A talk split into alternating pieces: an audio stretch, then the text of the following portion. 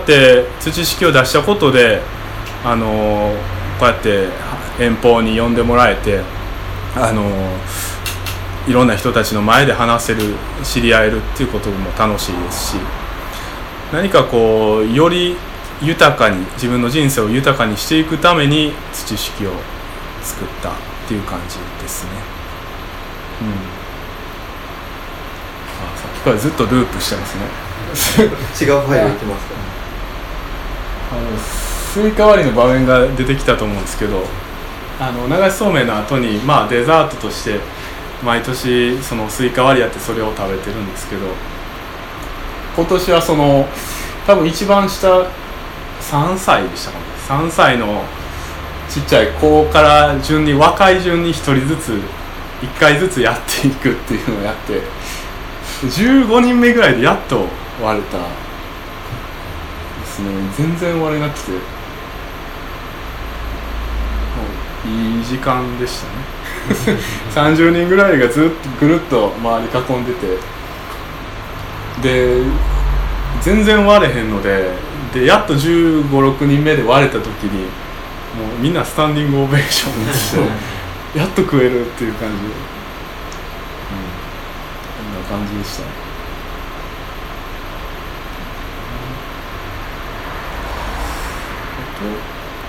個別の話鶏の話しましょうかね。えっとあこれまあチラシなんですけどこれ鶏のメスで名前肉メスって言うんですけど がカエルを丸飲みしようとしてるとこですね。まあこんな風にしてえっ、とオスは肉オス肉え？メスは肉メス。でひよこのうちは肉丸っていう名前で あの鶏を飼ってます。えっ、と犬種は名古屋コーチですね。あの鶏はおすすめです。あの家畜としてすごい優秀ですね。あのそんなに大きくないので餌代もかからないしでまあ卵を毎日産んでくれるしでたまにはお肉として食べれるしでそのとは鶏飼うとか稲を育てるとか畑をやるとかっていうのは個別にやるよりも実はその組み合わせてやった方があの相乗効果があると言いますか。あの例えば鶏を飼ってじゃあ鶏粉が出て,、ま、出てきますよね。それを畑とか田んぼにまけば作物がよりできますし。であとは逆に育てた大豆をこう選別して人間が食べへんような悪いやつはあの鶏に食べさせることができますし。それでまた卵になって戻ってきたりしますから。そうやって組み合わせることでなんかよりなんでしょう。その巡巡ってる感も感じられながらそれぞれあのよりうまくいくっていう感じがあります。うん。でそうなで鶏の写真があニック・ホルダーニック・ホルダー。そう。まああのこの中に「ニックたち」っていう記事を一つ書いてますけどえー、っとそうですね。どこやったかな。まあ書いてて言おうとしたかな。あの僕鶏を飼ってるんですけど同時にあれ俺買わされてるんちゃうかみたいな思う時があって。分かりますかね？その僕は飼ってる気でおるんですけど鶏からしたらあいつを利用したら俺たちうまくこう子孫残していけるでみたいなね 思ってんちゃうかなって、まあ、か個体は思ってなくても彼らの遺伝子のことを考えたら人間に取り入ることが彼らのあの生存戦略かもしれんなって思うことがあってなんかそうやって鶏に限らずですけど僕はさっきも言ったように自分がより根源的に生きたろうっていうことで田舎に行きました。でまあそれはすごい楽しいと。けどその過程で例えば稲を育てる。じゃあその稲を食べるイナゴたちが湧いてくるんですよね。何でしょうそれだけでも僕がその稲を育てたからイナゴたちに生きられる場所を増やしてあげたというかそういう気もして。なんかだから生きてる自分が生きようとしたのに図らずもこう他の生き物たちに利用されるは なんかいいようにされてるなと思って。でしかもその利用されてることに対して嫌じゃないんですよね。むしろその一緒に生きれてる喜びみたいな共生の喜びみたいなのもあってなんかうまいことできとんなって思います。なんか、うん、この生物界は。あ海町ダイアリーっていう映画知ってますかね？あの彼らまだ若いんで卵産まん時期やったんですよね。はよ産めへんかなと思ってて作った遊びで作った、はい、ポスター。卵いつ産んでくれるかなって待つ日々って。ことで、はい、3姉妹そうこれでどんぐらいなんですか？2か月目ぐらい。いや結構これ経ってますよ。もう5か月ぐらい。名古屋コーチンは育つ,、ま、育つのが遅くて半年ぐらいでやっと大人になりますかね、うん、ブロイラーとかやったらもっと早いんですけど。そう。なんかね鶏いいですよ。何回も言いますけどあのちっちゃい時は可愛いし大人になったらそのメスは卵を産んでくれるしオスはなんかかっこいいしね。でも自ら締めて食べるんですよねあもちろんもちろん。後々というかもうなんすでに何話か食べてますけど。でまあっていうとなんかすごい惹かれたりするんですけどたまにね。あこれも生まれたてです、うん、めっちゃ可愛いですよね これあの孵化器っていう機械の中で孵化させたとこですね。あの21日目きっかりに帰るんですよ。温め出したら。そうなんでした。肉まんかわい。い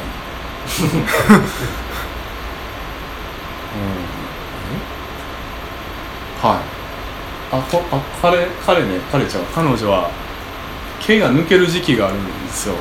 1年に1回。すごい貧相ですよね。毛なくなったら、あこれさっき言ってたあの跳ねた大豆を与えてるところです。あのー、僕夏場今なんかやったらまだイナゴがいっぱいおるんで毎日毎日田んぼ行ってはイナゴ取ってあげてるんですけど冬にはやっぱイナゴいなくなってタンパク源が不足するのでだから大豆とかがちょうどいい。あとは知り合いの漁師さんにもらった鹿肉とかを僕あんま鹿肉そんな容器いらんのでちょっとあっさりしすぎてて僕の口には合わんので。だから一回さっと湯がいて細かく切って干し肉にしてそれを砕いて鶏にやってます。鹿肉を食うてます。僕のところの鶏は。めっちゃ可愛いですね。あこの頃はまだあの保温したらんとあかんので家の中で一つ屋根の下で彼らは段ボールですけどおってなんか晩とか彼らを見ながらお酒飲んだり。してますからあこれはあの産卵箱を外から開けれるようになってるんですけどちょうど座ってる時に開けちゃって。あこれが鳥小屋です。結構でかい結構はい。れもそうですね。あ可愛いな。まあ鶏はこんな感じですかね。まあ詳しくは中の記事を見てください。あと生き物関連で言うとあのこれもまあ記事でちょっと書いたことですけど田んぼをやってるとあのいろんな水生昆虫まあ昆虫に限りませんけど水生動物たちとかがあのやっぱり水求めてやってきてあのゲンゴロウとかあと水カマキリとかあと赤原イモリとかもそうですけどあの結構もう日本で少なくなってきててなぜかというとやっぱり農薬の使用があの影響してるみたいで特にその昆虫たちはあの水質汚染に弱いのが多いですからあのゲンゴロウとかあとあのコイムシとか僕ほんまに図鑑でしかそれまで見たことがなかった昆虫たちなんですね。まあ大阪やったのもあるんですけど生まれ育ったのが。もう僕の子供の頃には田んぼにはいなくて図鑑の中の存在やったんですよね。ただそれが自分で田んぼやりだしてからもう普通におる状況で僕はまあ農薬とか使わないんでなんかそれがすごい嬉しいっていうか あのもう会えないと思ってたんですよね心のどっかで。それが普通に自分の日常の中に自分と同じ世界の中におるんで。そうイモリも可愛くてね。あの裏のこの模様が個体によって違っててそれを毎回見るのが楽しみで。でたまにやっぱり全面真っ赤なやつとかもいてて黒の斑点がないやつとかもいてて。あこれは山かがしが殿様ガエルのお尻をパクッといってるところですねうんだからあこれオケラです。こうやっていろんな生き物がいてて殿様ガエルですね。彼も多分この後ニックの餌に なりました。マガエルですね。ああとこんなん見たことありますかね。赤いバッター。あのたまに、まあ、色彩変異とかいう呼ばれる現象らしいんですけどあの普通は緑とか茶色ですけどそういう色がたまたま失われて生まれてくるやつがおってで赤色がもともとちょっとは入ってるみたいでそれがこう前面に出てくる現象のことでごくまれにいますこういうやつも。まあ毎日毎日イナゴ取ってたらたまに出会いますね。でもこういうやつは珍しいんであ鶏に食べさせるのもったいないな思って逃がします。だから鳥には見つかりやすそうですけど人間に見つかった時には珍しいから逃がしてもらえるっていう、まあ、これ人間対人間用のなんか 生存戦略なのかなと。思ってる、あこれマコモダケっていう野菜このマコモダケ知っ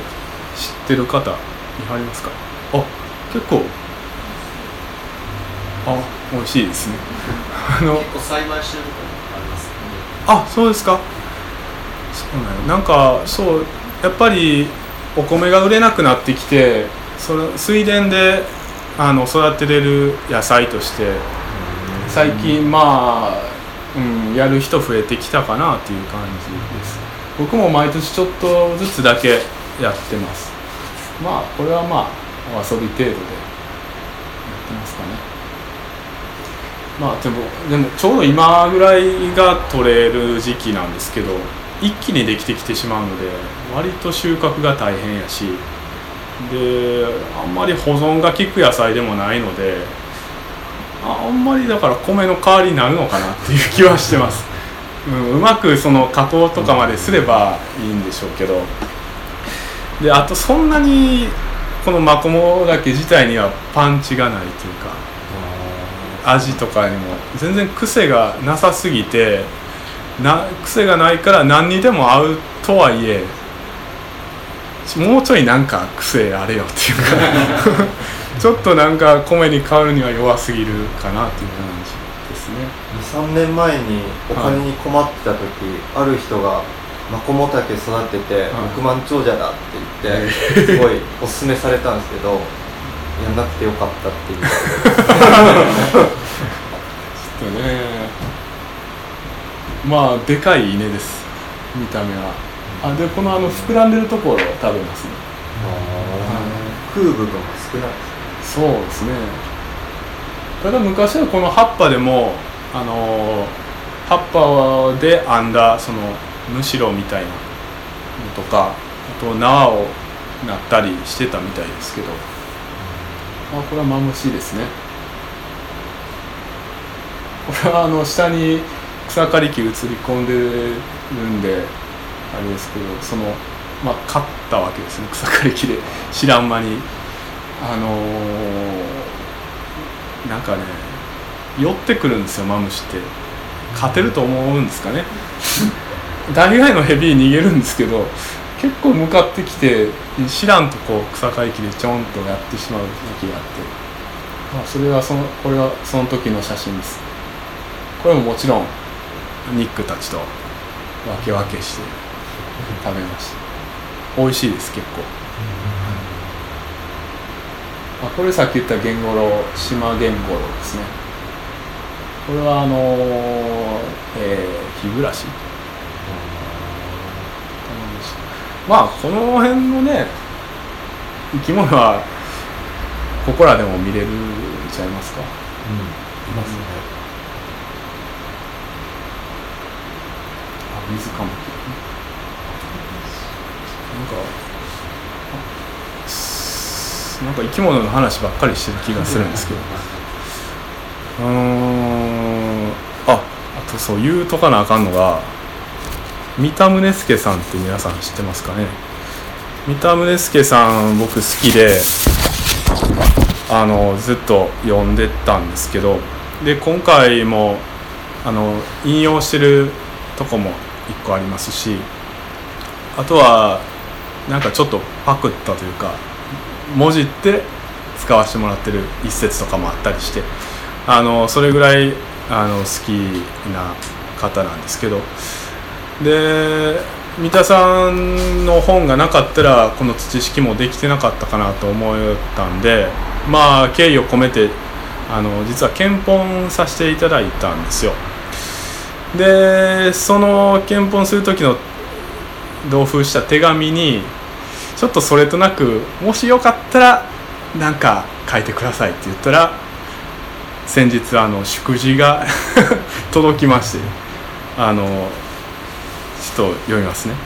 一足早い高原の祝福の日々に乾杯っていうまあ一言だけなんですけどそれをいただいてちょっとそれを今回しおりに載せてみました。裏はニクオスです、はい、これもあの今日から土式には1枚ついてくるので。はい。後ではい。でます、すね三田さんの話しあますか？あの高原についてちょっとあ説明を。そうですね。はい。何のこっちゃ分かりませんがね。一足早い高原の日々ってどういうことやねんっていう。で、えー高原っていうのはまあ三田さんの言うてはるまあ比喩というか概念でちょうど今年の6月に出た「現代社会はどこに向かうか」っていう本。多分ここにも。あ売り切れましたね。あ残念。はい。で すここにまあ書いてて他でもまあ書いてはりますけど。で高原っていうのはだからまあこれから人間がまあ向かうべき時代局面といいますか世界といいますかのことを言うてまして。で、まあ、高原、まあ、高い原ですけどなぜ高い原なのかっていうとそのまあ一つ高いっていう意味は今までの文明の成果をこう維持したままその高みを維持したままっていうことで高みあということを言ってて。でさらにその光源の源の部分。光源ってことはだからある意味その上昇もなければ下降もない水平安定平行な局面っていう意味でだから今までこう S 字曲線的に近代で急激にこう人口が増えていったと。その文明の発展とともに。でももうこれ以上いったらその地球の環境的にもその資源的にもあのまずいことになると。だからここらでそのそういうのはもうやめてというかやめなくていいんですけどもうこれ以上の成長は望まずにむしろそのそういう搾取とか汚染とか自然破壊とかをがいらない種類の三田さんの言葉で言ったら単純な私服っていうのをあの求めようじゃないかっていうことで言うてはる公言で単純な私服っていうのは例えばもう身近な人とあの楽しくやることだったりあとはまあ身近な自然とあの共生していく喜びであったりそういうことで。でまあこういうふうになんですかね成長しなくていいっていう言い方って多分他の人たちも言うてると思うんですけどその時に付随するそのある種こう禁欲的な側面禁欲的な雰囲気っていうのがありますけどその辺も三田さんは言っててその単純な私服を求めることは何も禁欲的なことではないんだと。むしろそれまでにあったような高級車への思考とかブランド品を欲しがる価値観とかっていうものの方こそあの狭められた欲求なんじゃないかとじゃなくてもう身近な人と仲良くすることだったり身近な生き物と一緒に暮らしていくことだったりはむしろより根源的なあの解放された欲望じゃないかという言い方をしてますかね。で今回その土式を見ていただいてで一足早い高原の祝福の日々に乾杯って言ってもらえたってことは、まあ、土式で表している生活をまあちょっとこう時代を先取りしたあのものだと思っていただいたのかなって思ってます。そんな感じですかね。で引用してるのは土式で引用してるのはこの「自我の起源」っていう本からですね。これはもうちょっと初版なので今は多分ないですけど今代わりにその文庫本とかでもありますしあと牧祐介著作集ですかね。そう三田宗介さんって2つ名前使ってて三田宗介名義と牧祐介名義。で牧祐介名義はどうやら締め切りがない仕事の時に使ってるらしいです。だから言うたら書きたいことを書ける時に使ってるらしいですね。だからまあより自由な感じはあります。ただより厳密さを求めるなら三田宗介名義の本を読んだらいいと思います。はい。そんな感じですね。公言ってそういうことだったんですね。なんか適当に自己解釈してるあその解釈聞いてみたいですけど。ねもうなんだろう、まあ、単なる荒野ではいはい。そのまあ新しい荒野を目指せみたいな。あでその荒野をなんか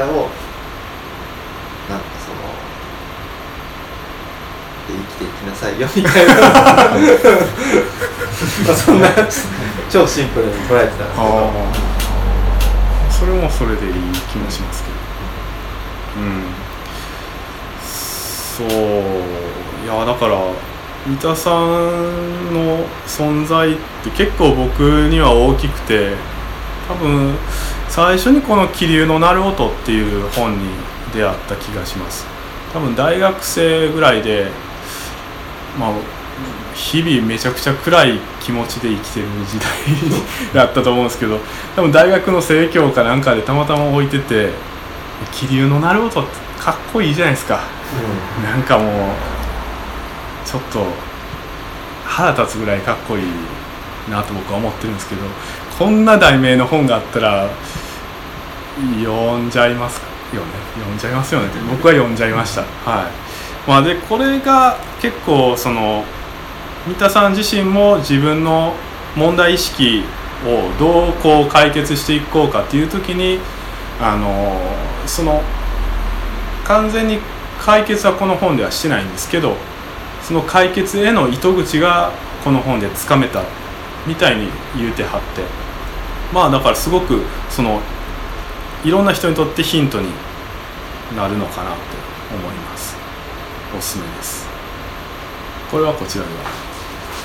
これまだある23冊置いてたんですよね。おぜひ。っていうのは僕も好きで、あはいの読んで置いてたんですけど。結構いろんな方がそのリスペクトされてる、そう。この汽水空港やろうと思ったきっかけになった本屋が気流社っていう本屋でその気流社の店主は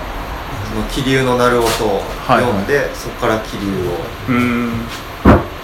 たから。まあこの本なかったら汽水空港もなかった ほっていうおすすめ本がどこかにあるかもしれないです牧祐介名義の本も結構ちらほらあるんで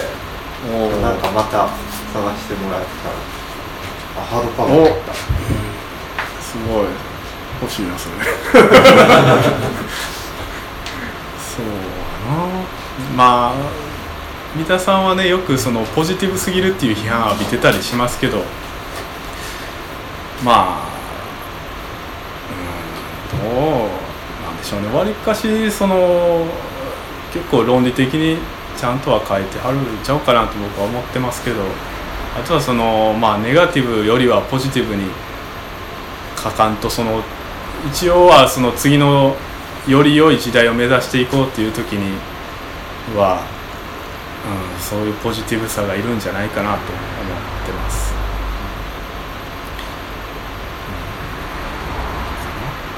ん三田さんの話してますね。あのこれこの現代社会はどこに向かうかはい。8月ぐらい出たんですよね多分。いや6月6月ぐらい。末ですかね。いやだから季節して時期を同じくして出したんですよこれをこれを翡翠空港のオープン祝いにくれた友達がいて、あへでえ読んだんですよ。ねなんかさっきから思い出したい箇所があるんですけど思い出せないんですけど あのーここの店開けた時にあのーもうなんか人生クリアしたような感じになっちゃったんですよ。おで家賃も安いしあの畑もあるし食費もかからない、で、まあ、別に本売れなくても生きていける。っていうなんかもうこう無限の水平線が続くようになっちゃって。そうすると全然自分が何をして生きていったらいいか分かんなくなっちゃったんですけど。ああその目標がなくなっちゃったみたいな。目標がない。あこの先何やっていけばいいのか分からない、はいっていうのが続いてー。なんか本屋面白くないなみたいなあ 感じになっちゃったんですけどっていうのがあってまあ一旦まあいろいろなことも重なって一旦閉めてでまたリニューアルオープンした時にこの本を、まあ、くれた人がいてでまあ再開した時にはまあいろいろなことを思ってその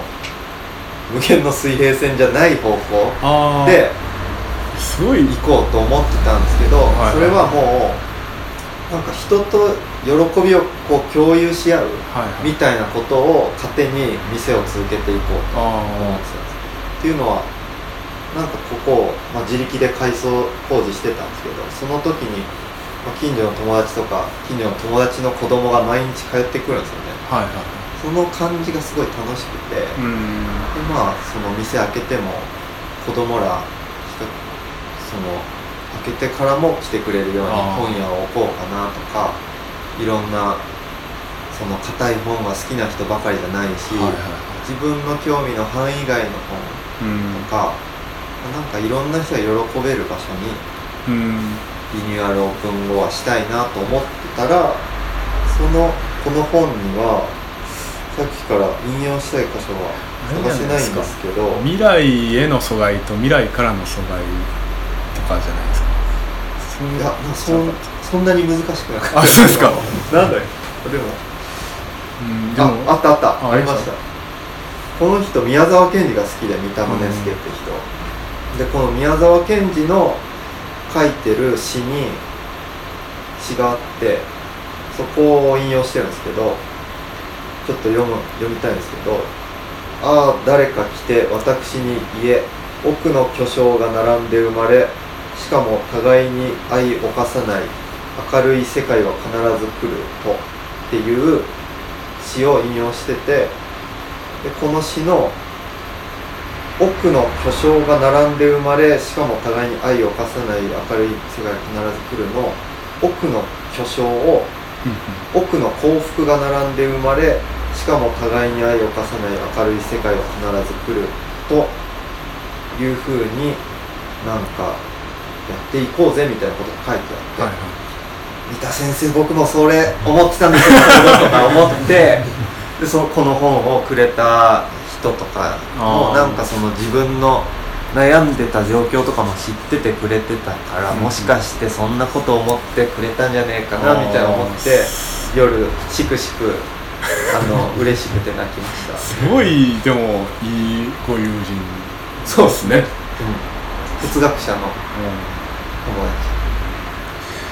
友まあだからあれですねそのちょっと補足するならだから今までやと誰かの幸福が誰かの不幸になってしまってる世界だと。今までって今も多分そうですけど。例えばどっか発展途上国から搾取して先進国がまあ幸せに生きてる状況。だから誰かの幸福が誰かの不幸っていう時代。じゃなくて誰かの幸福がその誰の不幸でもなくてその誰かの幸福と誰かの幸福が並び立ってるような社会を目指していこうぜっていうことですよね多分、そうですね。本屋っていう仕事選んだのもなんか罪売ってて罪悪感がないものうん、はいはい。をこう考えた時に本屋が思い浮かんだんですけどまあ新潮社とか結構ディスられてるけど最近。でもまあいい本を売ればそれがまあ巡り巡っていい感じの世の中になるんじゃないかなっていう